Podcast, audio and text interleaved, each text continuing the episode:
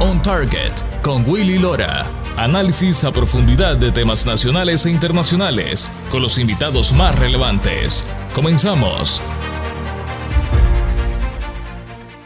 Bienvenidos a todos y gracias por estar con nosotros en esta nueva emisión especial de este su programa On Target con Willy Lora. Llegamos a ustedes desde Vancouver, en el estado de Washington. Quiero agradecer a nuestro público de la radio Acción 97.9 FM, 810 AM y 100.3.3 en alta definición en la aplicación de iHeartRadio por su sintonía y permitirnos llevarles el análisis de los temas más relevantes a nivel nacional e internacional. On Target con Willy Lora. Esta semana vimos el video publicado por el presidente de El Salvador, Nayib Bukele, sobre la nueva cárcel construida en ese país, la cual el presidente califica como centro de confinamiento del terrorismo. El video muestra cómo el gobierno trasladó unos dos mil reos a la nueva cárcel, en donde se espera lleguen otros miles más. Según el presidente, dijo que esta será su nueva casa, donde vivirán por décadas mezclados sin hacerle más daño a la población.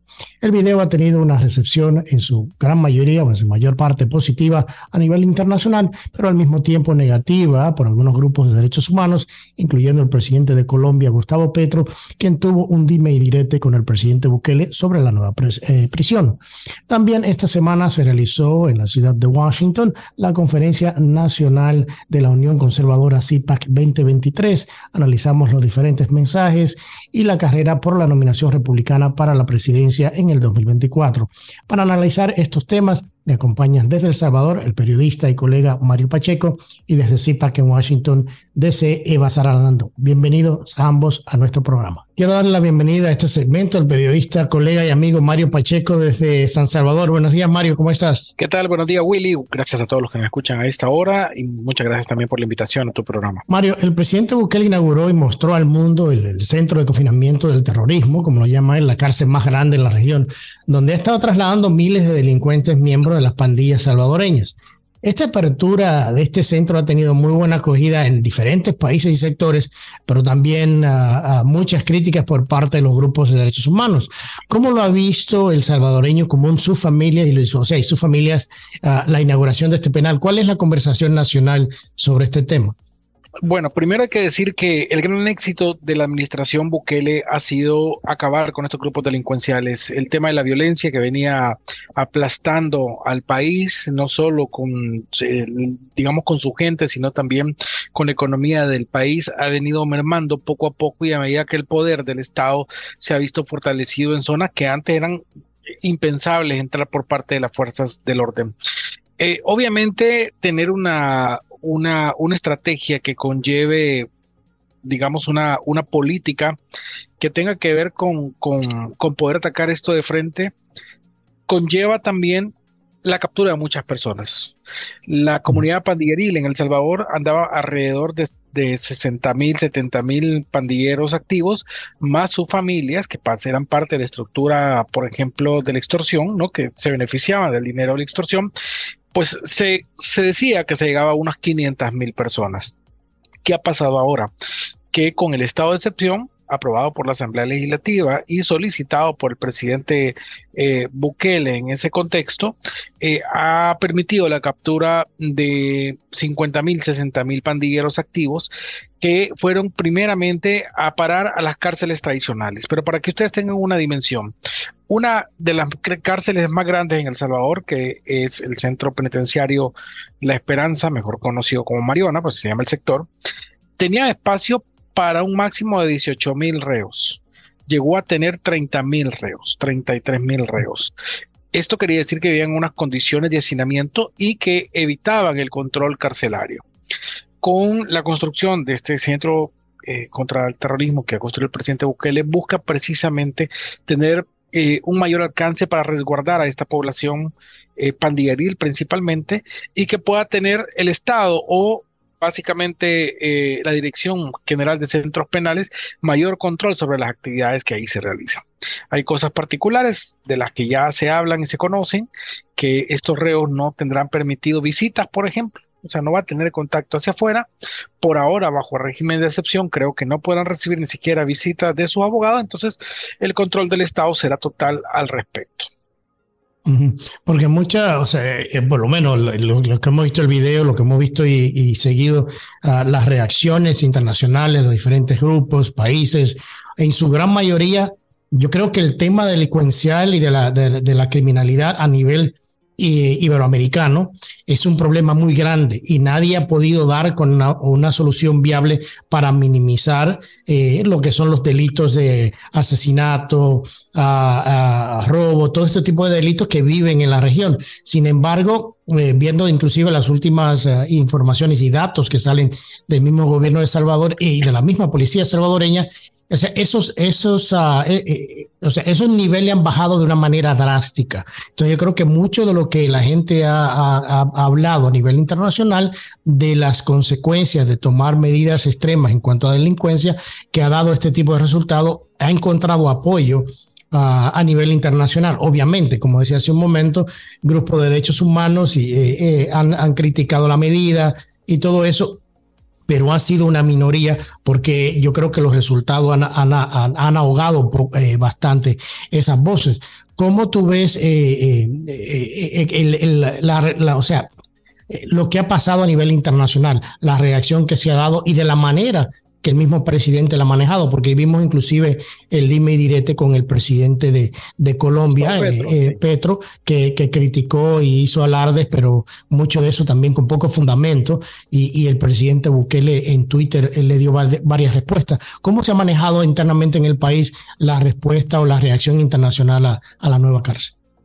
Yo creo que hoy por hoy el presidente Nayib Bukele tiene un apoyo eh, contundente eh, y arrasador, diría yo, de los salvadoreños. Hay encuestas de encuestas, pero digamos, en promedio el presidente Bukele está arriba del 85% de aceptación, que eso ya mucho para decir para un presidente que está sobre un cuarto año de mandato y sobre todo eh, pues con todo lo que ha tenido que enfrentar en el tema de la delincuencia. Ya por sí ese es su mérito. El otro gran mérito que tiene el presidente Bukele es que eh, ha logrado ser un, una especie de líder regional. Eh, muchas sociedades como hondureños, guatemaltecos, entre otros, están pidiendo que a sus países lleguen un presidente como Bukele por el éxito que ha tenido en la delincuencia. Él entendió que la única forma de poder sacar al país, a un país en el desarrollo, tiene que ser librándolo de cualquier tipo de, de, de, pues de de delincuencia, cualquier tipo de, delito que se puede estar cometiendo, incluso eh, las actividades pandilleriles que, que, básicamente ha aplastado con, con botadura, como decimos, ¿no? Entonces, eso es una de las cosas que más se puede recargar de ellos. En, en el país hay una percepción positiva en cuanto a lo que El Salvador significa hoy para otras naciones. El dime que te direte ayer con Gustavo Petro creo que lo perdió el presidente colombiano, sobre todo por el conflicto que, que, tiene internamente y más hoy cuando uno de sus hijos se ve involucrado en una trama de corrupción eh, y que está siendo señalado incluso por su ex esposa, la ex esposa del hijo de Petro, de, de, que recibió sobornos del narcotráfico, etcétera, ¿no? Entonces, eh, claro, las dimensiones de los países son distintas, Willy, eso sí hay que decirlo, ¿no? El Salvador es un país muchísimo más pequeño que Colombia y otros, pero la determinación de un presidente y la fuerza del Estado también es mucho menor que la que tienen estos en los países, ¿verdad? Entonces, de alguna manera creo que eh, el presidente Bukele sí ha logrado calar en, en alguna parte de sociedades más allá que la y esto está haciendo que la popularidad de, de, Bukele siga creciendo en varias partes de, Latinoamérica. Eh, y hay que decir otra cosa, que yo creo que el único que puede estar por encima del presidente Bukele en el manejo y abordaje de redes sociales y en la promoción de las cosas que hace en su sociedad. Creo que el único que está por encima sería el presidente Zelensky, pero yo no he visto a ningún otro presidente, eh, y aquí lo digo con mucho respeto, ni siquiera Trump, que haga un manejo tan impresionante eh, como el que ha hecho el presidente Bukele con el tema de las redes sociales. Sí, porque inclusive, o sea, en Estados Unidos ha llamado mucho la atención de manera positiva el hecho de que se ha, está manejando eh, el tema de la delincuencia eh, con mano dura en El Salvador, porque uno de los problemas que tenemos en Estados Unidos, inclusive en las ciudades más grandes del país, es el aumento eh, en la delincuencia común, en los asaltos, en los asesinatos, los robos.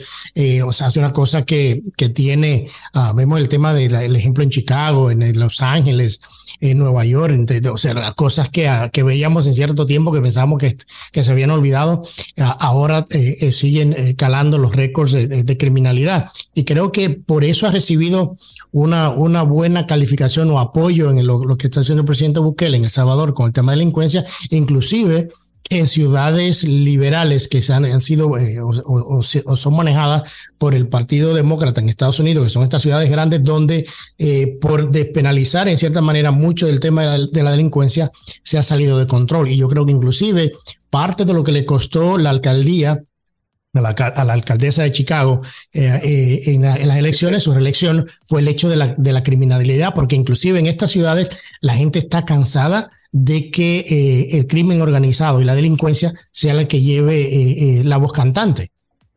Así es, y yo creo que el presidente Bukele poco a poco ha venido calmando la tensa relación que en algún momento se formó con, la, con el gobierno de los Estados Unidos con, cuando estaba aquí la embajadora Jim May en El Salvador. creo que poco a poco se ha ido extensionando esa, esa relación que había eh, intensa en algún momento. Hay que recordar que, que también el presidente eh, Bukele tuvo, digamos, algunas, algunos altercados con, con, con, la congresista Norma Torres, que incluso eh, pues hizo un llamado para que no votaran por ella y creo que al final la congresista sí quedó eh, es decir, eh, hay, sí, porque tengo un distrito altamente eh, demócrata. O sea, es que es como la Ocasio Cortés, que la ex presidenta de la Cámara de Representantes Pelosi dijo que hasta un vaso de agua le ponían una D y ganaba. Sí, claro, por supuesto, era obviamente, pero eh, estos estados que son altamente demócratas, pues difícil cambiarlos, ¿no? Pero eh, es decir, el presidente Bukele, eh, a pesar de, haber tenido estos, estos percances con algunos funcionarios estadounidenses, hoy tienen, hoy tiene una mejor relación. El embajador de Estados Unidos, El Salvador, ya, ya está aquí.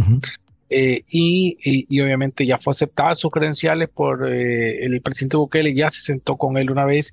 Y bueno, creo que ha venido avanzando. Hay que recordar que la relación de El Salvador con Estados Unidos es muy cercana, sobre todo por el tema de la cantidad de migrantes, cerca de, 3 millones, pero algunos dicen son 6 millones de salvadoreños viviendo en los Estados Unidos y migrando casi a diario, por eso tenemos el problema fronterizo, ¿no? Allá en México, Honduras, El Salvador siguen siendo dos de los principales migrantes hacia ese, hacia ese país y es lo que causa un poco la, la, crisis en eso. Todavía hay bastante que hacer por el presidente Bukele. Eh, yo creo que tiene retos enormes. La construcción de la megacárcel eh, es una solución a un problema eh, que se tenía, pero superado ese aspecto, creo que el presidente Bukele tendrá que concentrarse en, temas primordiales. Uno de ellos es el rescate de la economía del país, que todavía sigue altamente golpeado por el COVID.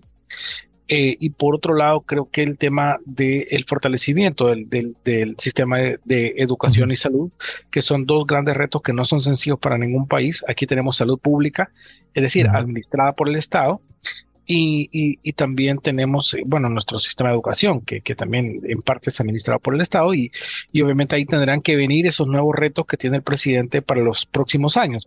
Seguramente en 2024 el presidente Bukele será reelecto, independientemente si se está de acuerdo o no con la forma como se hizo, si, si, si esto puede tener muchas aristas, eso, eso es discutible, Willy, pero eh, lo que sí va a pasar con seguridad es que al competir, eh, él va a volver a tener la presidencia de este país. Habrá que ver qué pasa en los próximos eh, cinco años y, y, cuál será la conducta del presidente Bukele en, en ese contexto, ¿no? Pero eh, al final de cuentas, hoy por hoy sí se ve que no habrá otro escenario, no hay otro candidato hoy por hoy que tenga la fuerza o el arrastre del presidente Bukele y eh, creo que la mayor parte de, de, de votos serán hacia él. Habrá que ver en el sistema electoral si el número de votos incrementa o disminuye. Eso podría ser otro parámetro. Pero eh, eso tendrá que verse, sobre todo porque hoy habrá un voto exterior masivo. Al parecer, el sistema de votación también se va a hacer de manera distinta. Pareciera que se va a poder hacer incluso desde los celulares y esto habría que, que todavía dirá mucho, es, es mucho tema que, que, abordar para las próximas elecciones. Lo cual también, ya para terminar, Mario, es que, es que el, el hecho de la reducción de, de la delincuencia y todo lo que está pasando, eso indica y es un indicativo, y se ha hablado de eso, de que ahora aumentaría un poco más el tema del turismo y de la inversión extranjera más en el país por el tema de la, de la seguridad, lo cual ayudaría mucho eh, al, al gobierno de El Salvador a lidiar con los temas, como tú decías, de educación. Así que, Mario, muchísimas gracias por estar con nosotros en este segmento, así que este programa también estoy, así que muchísimas gracias. No, gracias a ti, Willy. Solo quiero terminar con esto, ya que hablabas del turismo, pero me permite decirlo, que digamos, otra de las grandes tareas pendientes del presidente Bukele es lograr el éxito que él previó con el tema del Bitcoin, que por todo lo que ha pasado con la economía mundial, con, con, con, la baja de los precios de la moneda, pues todavía no se termina de ver muy claro en el país si, si es un tema al que habría que apostarle, aún más de lo que ya se le ha apostado, pero eso el tiempo lo dirá y, veremos qué pasa con los precios del Bitcoin en, los siguientes meses y años. ¿no? Muchísimas gracias, William, a ti y a tu público. gracias a ti, Mario. Los retos continúan. Así que vamos a nuestra primera pausa. Al regresar, se reúnen en Washington DC los líderes conservadores en el CPAC DC. Ya regresamos con más después de la pausa. On Target con Willy Lora. Periodismo auténtico y objetivo. Ya regresamos. On Target con Willy Lora. Actualidad y puntos de vista integrales. Ya estamos de vuelta.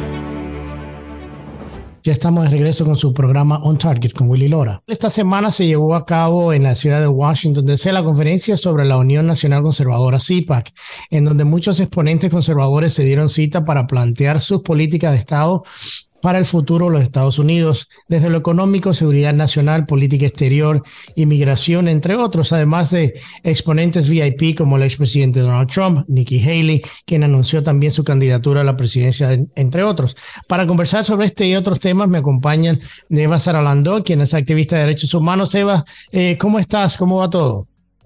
Mira, aquí estamos ya terminando el día de hoy en lo que es, eh, pues, este CPAC la verdad que muy, muy feliz, muy contenta por la, eh, la respuesta la gente. La gente siempre está entusiasmada, la gente siempre está muy contenta de poder eh, reunirse aquí porque en realidad somos una familia, ¿no? Cuando todos compartimos los mismos valores y como en toda la familia siempre van a haber eh, tal vez discusiones, tal vez cositas que no sean muy agradables, pero como familia debemos aprender a tolerar, a perdonar y a seguir, ¿no?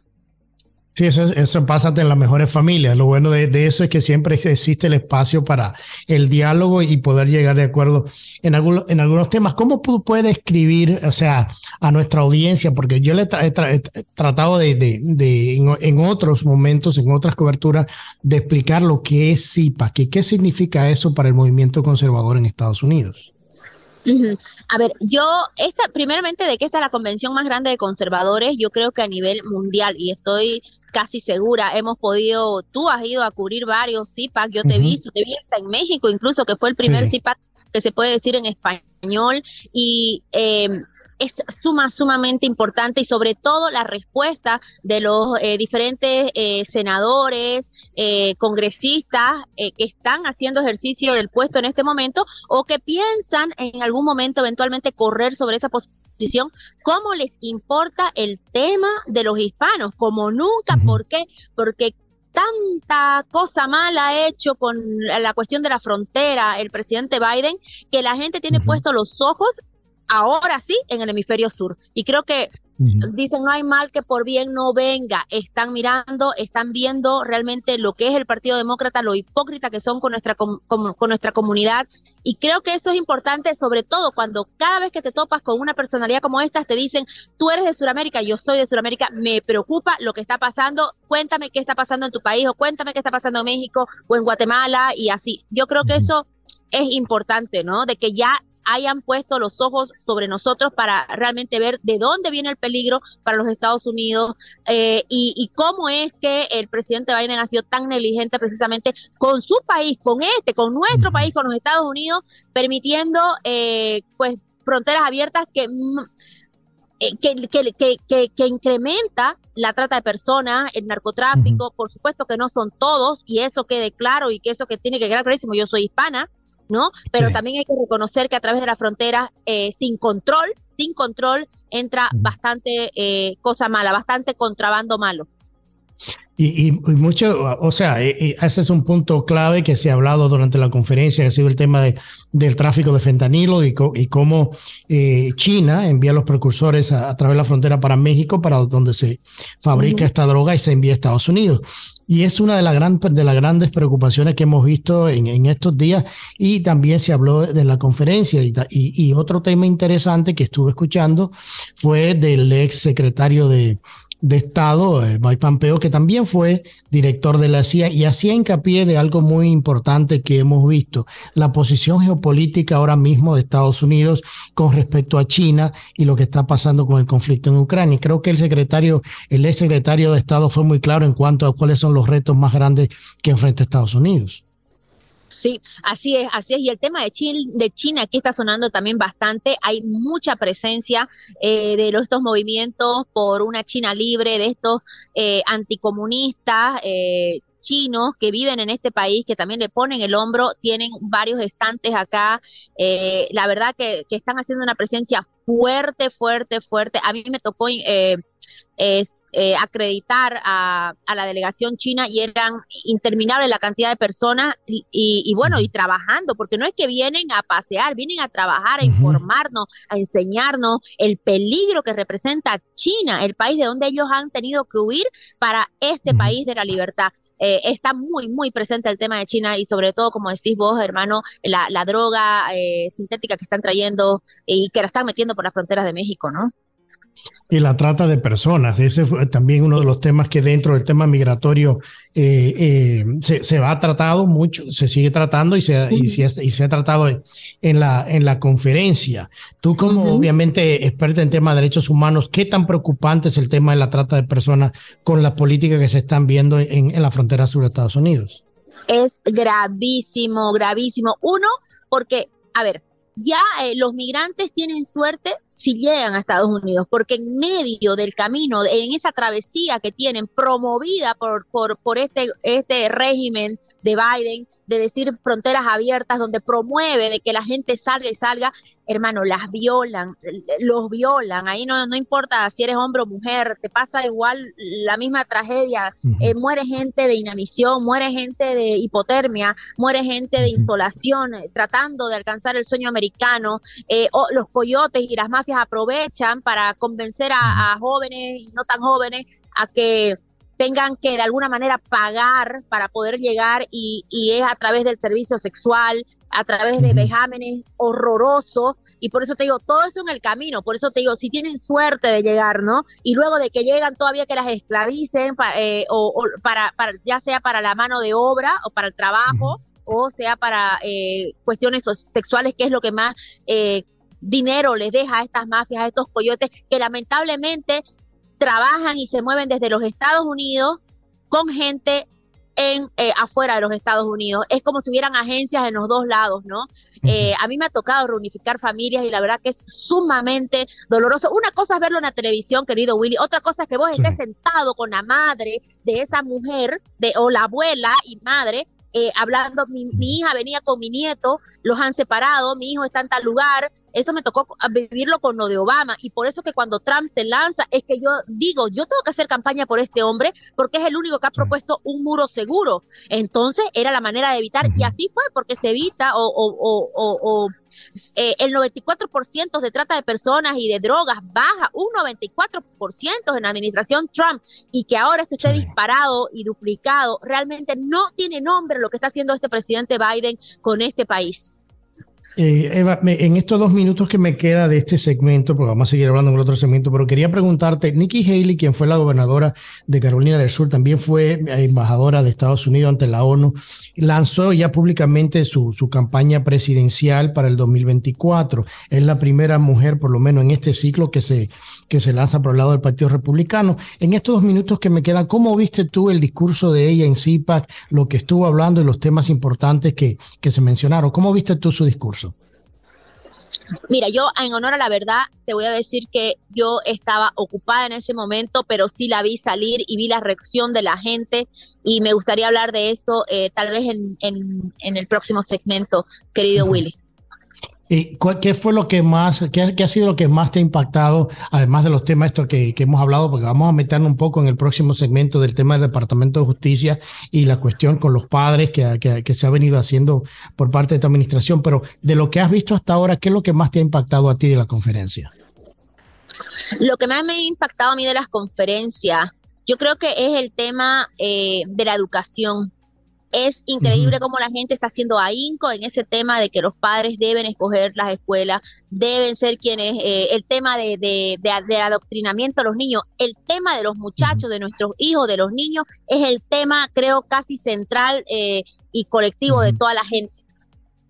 Sí, sí, yo, y, es el tema que vamos a, vamos a, tratar en el, en el, próximo segmento porque ya se me acabó el tiempo en, en, esta parte, pero vamos a nuestra última pausa y a regresar seguimos comenzando, eh, conversando con Eva sobre la, con Eva sobre la conferencia conservadora en Washington, obviamente los temas familiares uh, y demás y el tema del Departamento de Justicia. Ya regresamos con nuestro último segmento. No se vayan, quédese con nosotros. On Target con Willy Lora, periodismo auténtico y objetivo. Ya regresamos. On Target con Willy Lora. Actualidad y puntos de vista integrales. Ya estamos de vuelta. Ya estamos de regreso con nuestra última parte de este programa especial On Target con Willy Lora. Seguimos conversando con Eva Saralando sobre la conferencia de CIPAC y los temas que están en juego para las elecciones presidenciales, igual también del 2024. Evasar el tema de la politización de las agencias federales y su uso para perseguir sus enemigos políticos fue uno de los temas más tratados en la conferencia, algo que, resaltó el senador de Texas, Ted Cruz. ¿Qué ha dicho la gente eh, allá sobre el tema de la politización, específicamente del Departamento de Justicia? A ver, yo creo que ese es un tema que nos acerca más como americanos a lo que son las repúblicas bananeras. Venimos de países donde estamos acostumbrados a ver ese tipo de manoseo, de, de intromisión eh, de lo que es el Estado, de lo que son diferentes agencias con la justicia. Y es increíble estar en pleno siglo XXI, 2023, ver este tipo de cosas. Eh, bueno, y esto viene desde el año 2020, donde se ha visto muchísimo más, o se ha destapado, digamos, en realidad, cómo es de que agencias como el FBI o, o el mismo gobierno, que al final ya nos dimos cuenta de que todo está combinado, todos son cómplices, es como si fuera una misma organización, no voy a decir la palabra criminal, vamos a dejarlo en organización, eh, pero eh, para manipular y para manejar la justicia a su antojo. Esto uno creería que solo se ve en Venezuela, en Bolivia, en Nicaragua, en Cuba, sin embargo, en Estados Unidos estamos palpando esto y de verdad que creo que es una alerta para todos nosotros para pelear y poder mantener este país que siga siendo la cuna de la libertad porque si no, ¿dónde nos vamos a ir, querido Willy? Yo soy exiliada, ¿dónde me voy a ir?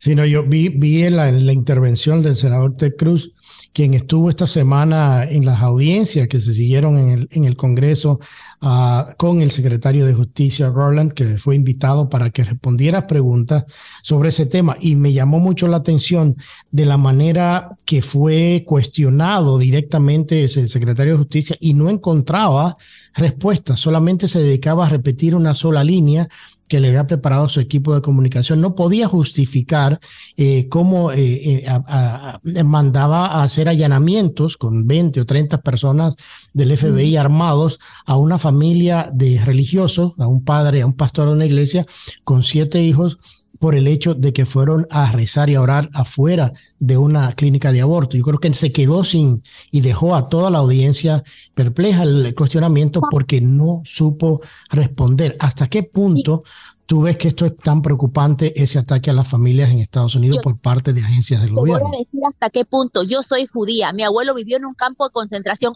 Esa es la preocupación que nos debería dar, querido Willy, de que cada vez esto se parece más ah, es que es muy difícil hacer este tipo de comparaciones porque nos van a censurar, puede llegar al FBI a mi casa, pero como judía te lo voy a, ¿sabes qué? Al final hay que decirlo, pero nos recuerda mucho la Segunda Guerra, los años 40, el año 43, el año 44, el año 42, nos recuerda, nos recuerda ver a nuestros abuelos con los tatuajes en los brazos. Y yo creo que ya con eso estoy siendo suficientemente clara con lo que estoy diciendo. Nos recuerda eso, nos recuerda eso. Y nosotros tenemos un lema, never forget, never forget, nunca olvides. Y nos estamos olvidando cuando permitimos de que estas cosas se vuelvan a repetir, querido Willy. Este, este tema a mí me, toca muy, muy, muy de cerca porque mi padre nació eh, bajo ese sistema, eh, vivió escondido sus primeros cuatro años hasta poder encontrar eh, tierra de libertad yéndose a Sudamérica. Y a mí me preocupa, me preocupa de que todo esto es como si fueran ciclos y este ciclo se está repitiendo y no podemos permitirlo porque yo estoy segura de que si todos nos ponemos de acuerdo, creo que podríamos evitar a que se repita lo que está pasando. Este es el principio. Y cuando agarran a una familia, no es solamente esa familia, querido Willy, van por otros, van por otros. Lo que le hicieron al presidente Trump ir hasta su casa es solamente para ponernos como ejemplo. Si a él se lo hacemos, se lo hacemos a todos. Entramos a donde nos dé la gana y nos llevamos a la gente que nos dé la gana. Hay que tener mucho cuidado con eso. Yo creo que eso se quedó resaltado en esa, en esa audiencia esta semana, que fueron unas audiencias históricas, porque fue, ha sido la primera vez que eh, desde que esta administración tomó a control de la Casa Blanca, que se ha podido ver la fiscalización de cómo se han manejado estas agencias y cómo inclusive con el tema de la, de la pandemia ah, se tuvo un, un voto, un voto en, el, en, el, en la Cámara de Representantes donde se eh, se aprobó que se eh, desclasifiquen todos los documentos de lo que del origen de, la pandemia y el Partido Demócrata votó en contra o piensa votar en contra eh, cuando se llegue, se llegue al pleno. Entonces es una, una cuestión de que, de que inclusive cuando ya vemos que agencias como el FBI y el Departamento de Energía han hablado de ese tema, y que todavía se mantenga un partido eh, tratando de tener ese control informativo a, la población. Pero volviendo al caso específico de la, de la no solamente de la audiencia, sino el tema de, de cómo la politización de estas agencias ha sido tema de conversación en, la, en, en, el CIPAC, eh, vimos también cómo se, se habló de lo que vendría siendo una eh, una nueva administración del presidente, del expresidente Trump. Se habló mucho de que él podría ser la persona que trajese de nuevo esa fiscalización y ese control ah, y protección de los derechos de los estadounidenses. Fue algo que se lo recalcó eh, su hijo eh, Trump Jr., que habló en la, en la, conferencia, también lo hablaron otros exponentes de que ese liderazgo hacía falta, hacía falta para traer de nuevo cierto respeto, cierta credibilidad a la democracia institucional de los Estados Unidos. Sí, y no está equivocado, no está equivocado. La verdad de que eh, es una persona que ha demostrado con resultado precisamente ser no solamente un muro en la frontera, sino ser un muro a esta agenda. Eh, eh, así que yo, yo, yo creo que no está equivocado, está, está muy, muy, muy, muy, no porque sea su padre, no porque sea su padre, no porque esté haciendo campaña por su padre, pero es lo más sensato eh, que se puede pensar en este momento, ¿no? Eh, ¿Por qué? Porque no terminó de hacer lo que tenía que hacer. Sí, porque lo dijo también algo, eso lo dijo también el mismo ex secretario de Estado Pompeo durante su intervención a la conferencia. E incluso se cree de que yo lo estaba escuchando aquí en una de las entrevistas y uno de los entrevistadores le dice a la invitada, eh, ¿qué piensa? Parecería que también el señor Pompeo va a lanzarse como a la presidencia, algo así. Pero imagínate eh, de que incluso él, virtual o, supuesto candidato también, esté pensando de que Trump es la solución, entonces pues tiene que, tiene que, será que por ahí va la cosa, ¿no? Será que por ahí va la cosa. Y, y bueno, ¿qué te puedo decir? Yo creo que no está equivocado porque se necesita una mano, una mano firme y al mismo tiempo humana, porque eso fue él, firmeza y al mismo tiempo humanismo porque cuando estás defendiendo eh, una frontera, no solamente es porque estás poniendo un muro que parecería algo eh, duro, ¿no? Porque es una frontera de, hierro y de cemento, claro, eso muestra mucha firmeza, pero al mismo tiempo cuántas vidas estás salvando, ahí viene la parte humana, hay ese balance y creo que es importantísimo para poder eh, mantener este país, como dices tú, bajo Estado de Derecho. ¿Cuáles fueron esas diferencias que tú pudiste notar importantes en los discursos de diferentes eh, participantes que tú podrías decir, bueno, estos puntos son importantes, estos otros no son tan importantes, porque obviamente lo bueno de este tipo de conferencias es la diversidad de pensamientos y de ideas para tratar de resolver estos problemas? A ver, yo creo de que eh, los puntos importantes es cuando hablan eh, de la, del adoctrinamiento a los muchachos, a los niños. Yo creo que ese es el punto más importante porque ese es el, el presente y el futuro del país, ¿no? Los chicos, los muchachos, el que les están enseñando, el cómo nosotros como padres debemos defender la integridad de nuestros hijos. Por otro lado, pienso que no es ya importante porque hay que darle la vuelta a esa página y es una hasta hasta podría decir yo pienso que tal vez está perdiendo su tiempo esta persona hablando de, tal cosa cuando hablan de el, el, el fraude que hubo eh, es más, a mí me tocó responder porque me preguntaron sobre eso. Y lo tuve que responder, pero creo que no es un tema importante cuando la seguridad eh, de este de este país está en juego a seguir hablando sobre ese tema. Y a mí a mí yo no me voy a callar a mí me preguntan pero sí pero no hubo evidencias de que hubo fraude. Y le digo mire solamente le digo a la periodista analice y cuente e investigue cuántos presos hay por haber cometido fraude en el 2020 en la elección que le robaron al presidente Trump.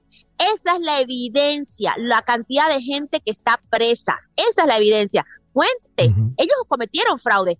Esa es la evidencia de que existió fraude.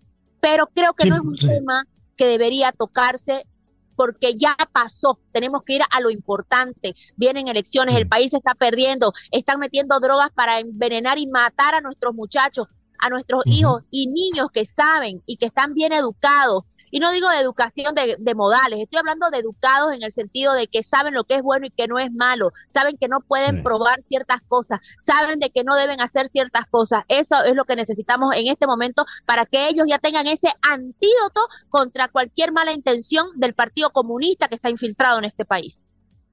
Sí, porque, o sea, tú decías hace un momento el tema de, lo que se ha hablado del fraude y eso, y es muy cierto que hay muchas personas que, que están presas por, el, por, por lo encontraron culpable por, por fraude en las elecciones de 2020. Otra pregunta es que si eso hubiese podido cambiar los resultados de las elecciones. Y yo creo que, como tú dices, eso es algo que pasó y la gente tiene que entender que las prioridades ahora son otras y que eso de las irregularidades sí definitivamente es algo que en algún, momento, se tiene que tratar para evitar que esas cosas pasen, pero yo creo que ahora mismo las prioridades que, que tiene Estados Unidos y la conversación que debe de existir a nivel nacional es cuál es el futuro del que le espera a este país, o sea, dónde estamos y para dónde vamos con la política existente, que creo que fue algo eh, de lo que se habló bastante en la conferencia de ese futuro. Entonces yo creo que, yo creo que por ahí es, es, es donde va un poco la cosa, pero es importante también, como tú decías, de que la gente eh, se exprese, diga las cosas que tiene que decir y de una manera no sabes eh, cordial e importante.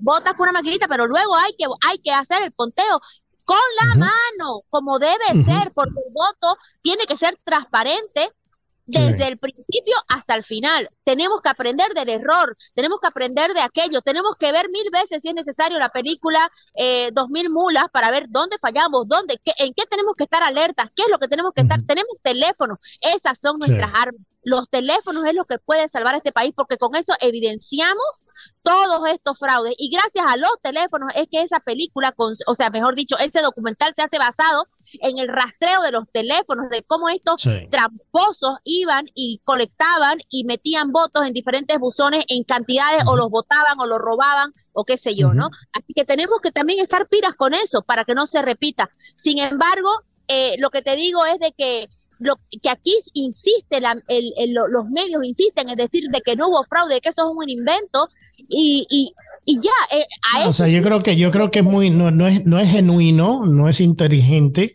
decir que no lo hubo cuando hay gente que está que está en prisión y fueron encontrados culpables por fraude. O sea, creo que no, no es serio tener ese argumento. Yo creo que los, eh, el, el, argumento es si eso, si la cantidad de, de, irregularidades y fraude que hubo hubiese cambiado la, la, de, la al fin la decisión de, del votante, que yo creo que es la pregunta. Pero vuelvo, vuelvo al tema de que el, lo importante es que dentro de eso que se ha aprendido se pueda eh, eh, cambiar algunas cosas, se puedan revisar cosas para que no pase. Y lo otro importante que te iba a decir hace un momento es, es lo, lo, imprescindible, que es que exista ese espacio de diálogo donde las cosas y las ideas se puedan dar y que todo no sea automáticamente censurado por el hecho de que no esté de acuerdo con, que se habló mucho en la, en la, en la conferencia sobre el tema de la censura también.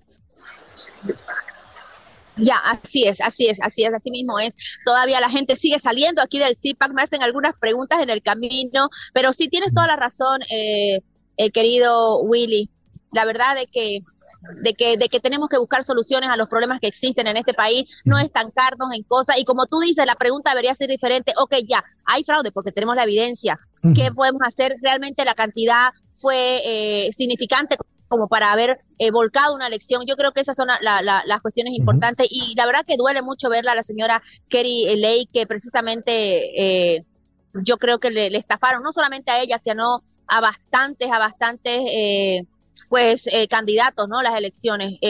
a mí me da mucha pena, a mí me da mucha pena en ese sentido, pero tenemos que avanzar, tenemos que seguir, tenemos que ver cómo vamos a trabajar juntos y Willy, yo de, ya, de ya te, te te digo de que eh, pude hablar un poquito con Mercedes y estamos interesados en que esto empiece ya a ver eh, lo que es este movimiento de CIPAC en español aquí en los Estados Unidos. Y yo sé que vas a ser parte de esto porque sos una persona que está súper comprometida con no solamente con la información sino con, con lo que es salvar América, ¿no? Y por último, ya, que estamos llegando al final, te quería eh, preguntar, ¿cuáles son las expectativas de, que, se tiene de esta, de esta conferencia en cuanto a lo que dice el presidente Trump a su audiencia? ¿Qué se espera? a pesar de que la, gente sigue siempre súper entusiasmada, hay algo que te voy a contar que a mí no me ha gustado mucho. Ya para terminar esto, a mí no me gusta porque nosotros tenemos que mostrar nuestra mejor cara. Somos eh, diferentes, creo, y eso, eh, eso es lo que, lo, lo, que, lo que atrae a toda esta gente, a toda esta gente conservadora.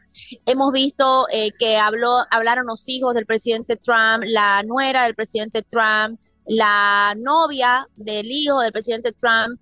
Está toda la familia aquí, ¿ya? y creo que también merecen el respeto otros candidatos, como la, por ejemplo, la señora Nikki, merece el respeto, merece eh, el tiempo, eh, el respeto de todos nosotros, ¿no? Porque estamos en un país, o por lo menos estamos con un partido como los republicanos que cree de que debe existir democracia y que eh, tiempos iguales para todos, etcétera. Yo pienso que para hacer crecer esto tenemos que mostrar lo mejor nuestro y no eh, ningunear, lo voy a decir así de alguna manera, no sé cómo decirlo, porque no es que sea una cualquiera o que se la pueda maltratar a la señora Nikki.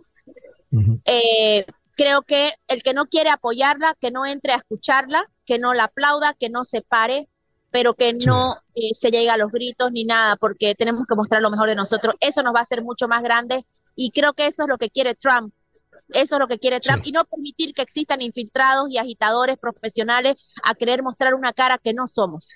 No somos eso. Eh, y podría que existan infiltrados precisamente para, para hacer creerle a la gente eh, cosas que no son. Eso es importante porque sí, sí que han habido movimientos desestabilizadores en este tipo de conferencias.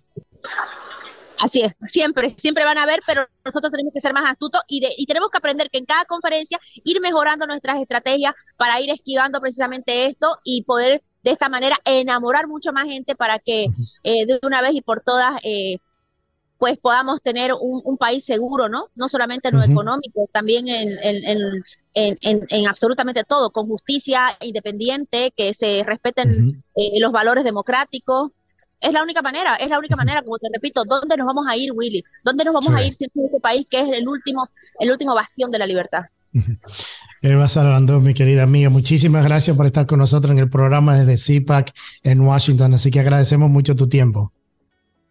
Muchísimas gracias a ustedes, un gran saludo desde DC y muchísimas gracias, querido Willy. Bueno, llegamos al final de este programa especial en donde analizamos la revelación de la supercárcel para pandilleros en El Salvador, el apoyo al presidente Bukele y sus detractores por la medida que ha tomado en contra de lo que considera terrorismo y el análisis de la Conferencia Nacional de la Unión Conservadora en Washington, D.C. Quiero, agradecer a mis invitados a este programa desde San Salvador, el periodista y colega Mario Pacheco, y desde CIPAC en Washington, D.C. Eva Sara Landau por sus análisis. A nuestra audiencia le agradecemos la atención y su tiempo a este programa especial y los invitamos a que nos acompañen la próxima semana con otra entrega más de On Target con Willy Lora. Y recuerda, es duro fracasar, pero es todavía peor no haber intentado nunca triunfar. Que pase un excelente fin de semana. On Target con Willy Lora. Gracias por su compañía. Escúchanos nuevamente en nuestra próxima entrega en Radio 97.9 FM en iHeart Radio.